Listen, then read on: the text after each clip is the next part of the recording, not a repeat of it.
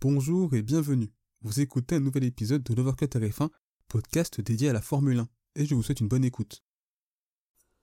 De retour sur le circuit du Red Bull Ring pour le Grand Prix d'Autriche, une semaine après le Grand Prix de Styrie qui avait vu la victoire incontestable de Max Verstappen, durant ses qualifications du Grand Prix d'Autriche, on a donc eu des confirmations, mais également des surprises, que l'on va voir et évoquer aujourd'hui. Bonjour à toutes et à tous, et donc bienvenue pour ce nouvel épisode de l'Overcut RF1, au cours duquel on va donc débriefer cette séance de qualification du Grand Prix d'Autriche dans l'Overbrief.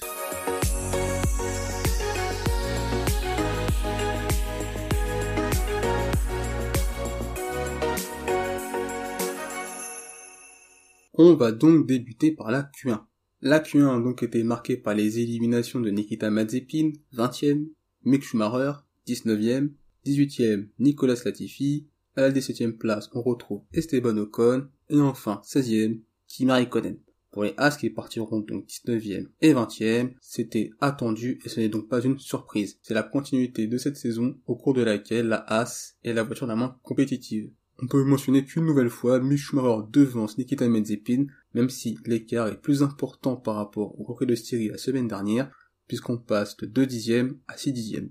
18e, on retrouve donc Nicolas Latifi, c'est également pas une surprise puisqu'il n'a jamais devancé George Russell dans l'exercice du tour rapide et pour la cinquième fois en neuf courses il sera 18ème. On peut considérer qu'il a un abonnement à cette 18ème place. 17ème on retrouve donc Esteban Ocon et pour le pilote français c'est une nouvelle claque puisque c'est sa deuxième élimination de suite en Q1 il n'a jamais été à l'aise sur ce circuit lors des deux week-ends à la le Grand Prix de Styrie et pour ce week-end lors du Grand Prix d'Autriche. Il n'a pas su en une semaine trouver les solutions pour se rapprocher d'Alonso qui avait pourtant brillé en cette Q1 puisqu'il l'a conclu à la troisième place. D'ailleurs, on peut constater qu'entre le Grand Prix de Styrie et le Grand Prix d'Autriche, l'écart entre les deux pilotes alpines s'est agrandi, passant de 3 dixièmes en Q1 la semaine dernière à près de 6 dixièmes en Q1 pour ce week-end. Et sur un circuit aussi court avec aussi peu de virages, 6 dixièmes, c'est un écart absolument colossal, puisqu'il y a peu de zones où les pilotes peuvent donc faire la différence. Et on espère donc un rebond pour les pilotes français à Silverstone pour le Grand Prix de Grande-Bretagne.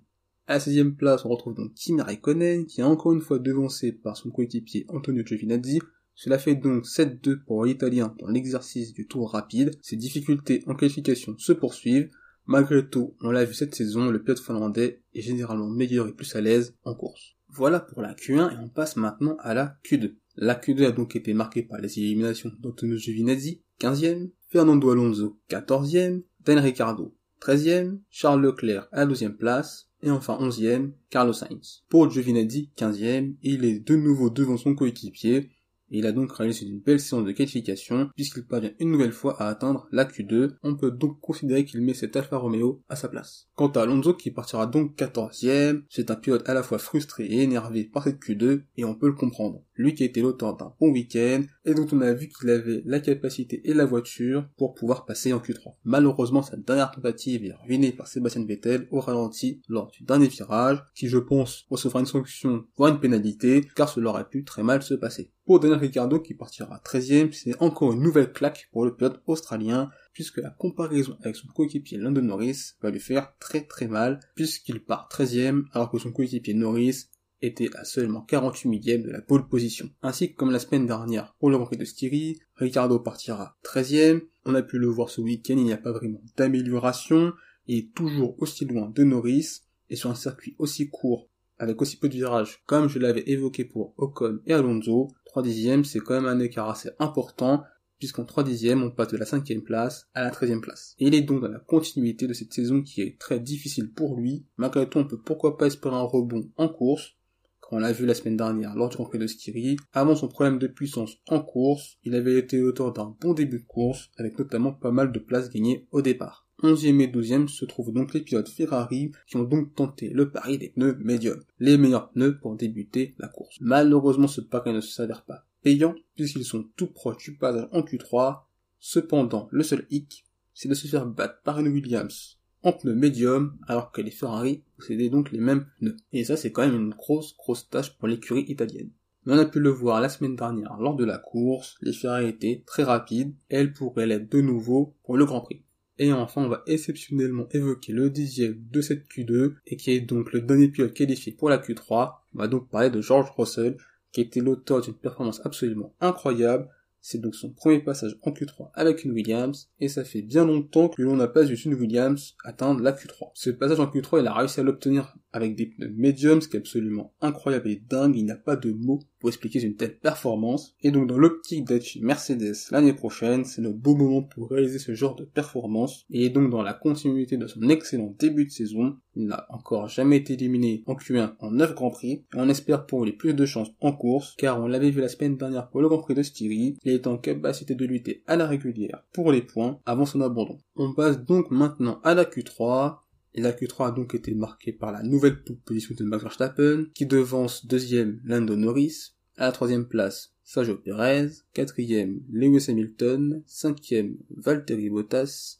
sixième Pierre Gasly, septième Yuki Tsunoda, à la huitième place Sébastien Vettel, neuvième George Russell, et enfin dixième Lance Stroll. Le premier renseignement retenu dans cette Q3, c'est que Norris et Russell, c'est fou.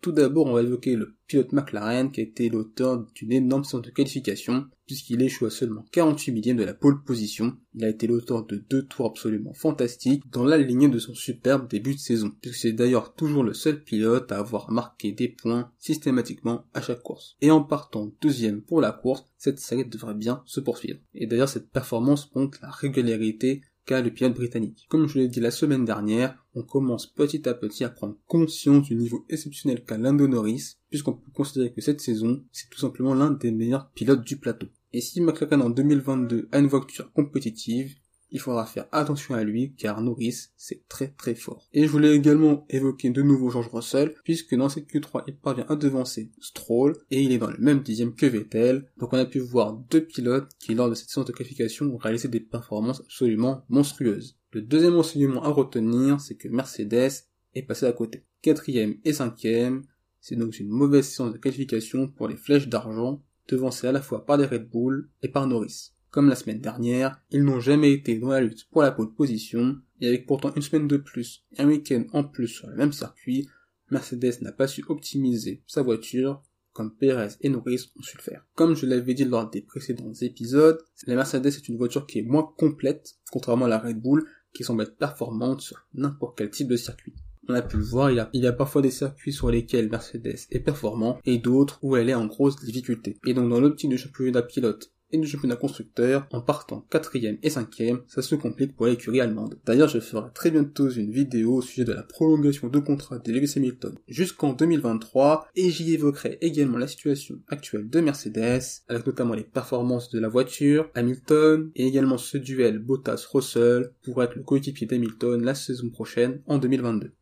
On va donc évoquer cette nouvelle proposition pour Max Verstappen, qui cette fois-ci a une vraie menace en la personne de Lando Norris, qui d'ailleurs a été la seule tout au long de cette Q3. Avec cette nouvelle pole position, Red Bull peut clairement envisager et viser une cinquième victoire de suite et une quatrième en cinq courses pour le pilote néerlandais, qui est l'auteur d'une saison absolument stratosphérique, puisque hors abandon à Bakou, il finit systématiquement premier ou deuxième. Autre enseignement que je souhaitais évoquer, c'était l'écurie AlphaTauri, qui, comme la semaine dernière, était l'auteur d'un bon week-end, puisque Gasly partira sixième et Tsunoda septième. Pour Gasly partant sixième, c'est encore une confirmation de son très bon début de saison. Et pour Tsunoda septième, on commence à voir des progrès et il commence enfin à gagner en régularité dans ses performances. Et on espère que ces deux pilotes réaliseront une bonne course demain. Et enfin, je tenais à mentionner la présence en Q3 des deux Aston Martin, avec Vettel pour le moment classé 8ème et Lance Stroll 10ème. Alors, que peut-on espérer pour la course de demain?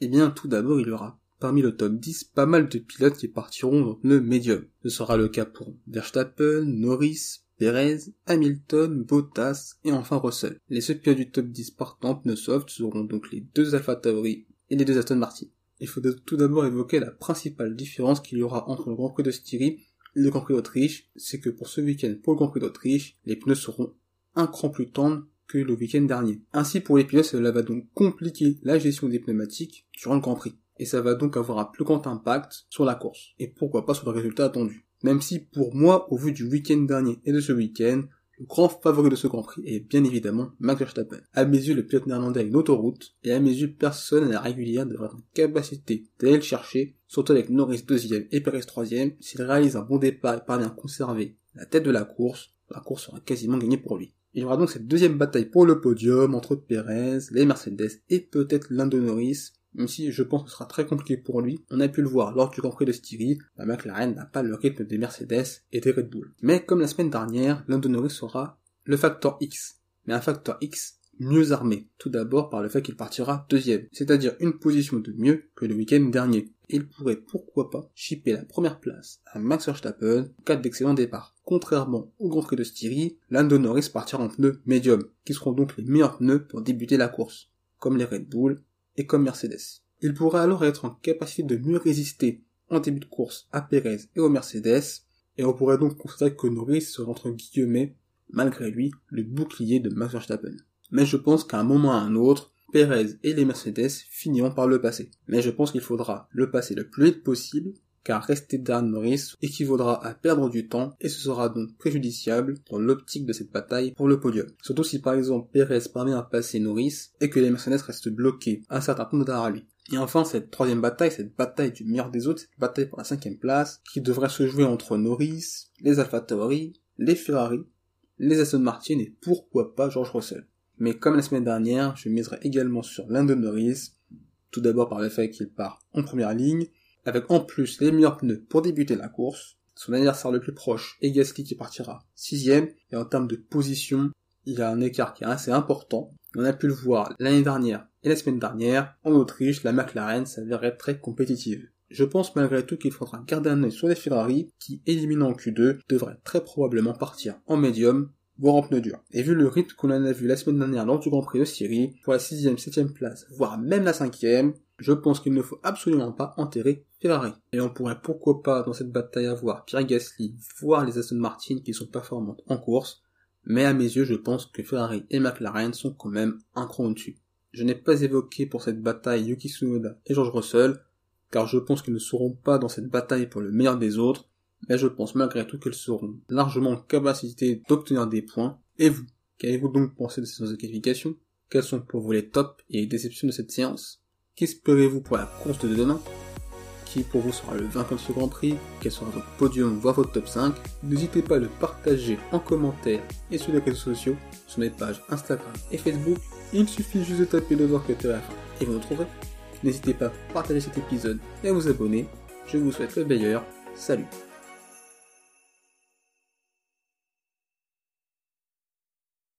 Merci d'avoir écouté cet épisode. S'il vous a plu, n'hésitez pas à vous abonner au podcast de Voir que ainsi qu'à la chaîne YouTube.